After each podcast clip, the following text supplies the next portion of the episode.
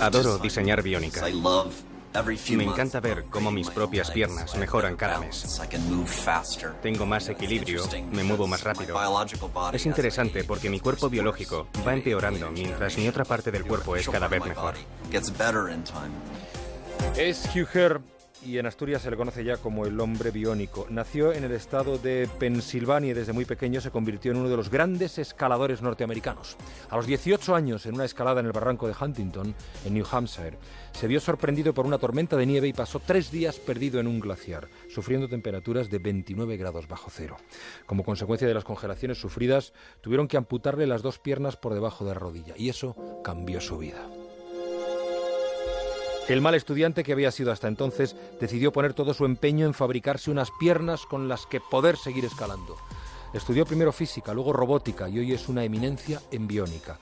Su propio cuerpo se ha convertido en todo un banco de pruebas para las prótesis que diseña. Desde el principio descartó la idea de que los miembros implantados se pareciesen físicamente a los reales y se centró en que fueran funcionales, sobre todo funcionales.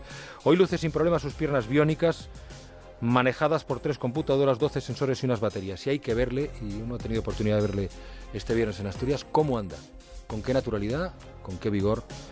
Su empeño es conseguir que esos miembros puedan sentir, puedan transmitir sensaciones al cerebro. En su visita a Asturias, a recibir el premio Príncipe de Asturias, le ha dado tiempo a reunirse princesa. Ya está, a mí me pasa como el rey, que se confunde. El propio rey dijo el otro día príncipe en vez de princesa de Asturias. Le ha dado tiempo a reunirse, premio Princesa de Asturias de investigación, con cirujanos y compartir fórmulas mejores para poder implantar las prótesis. Ha ido a una escuela de robótica para animar a los estudiantes y se ha interesado por los prototipos en los que trabajan y además ha visitado un colegio donde ha confesado a los chicos su esperanza de que en un futuro cercano la tecnología logre que una discapacidad no marque tu vida para siempre. Un grande. Más de uno. Lucas en Onda Cero.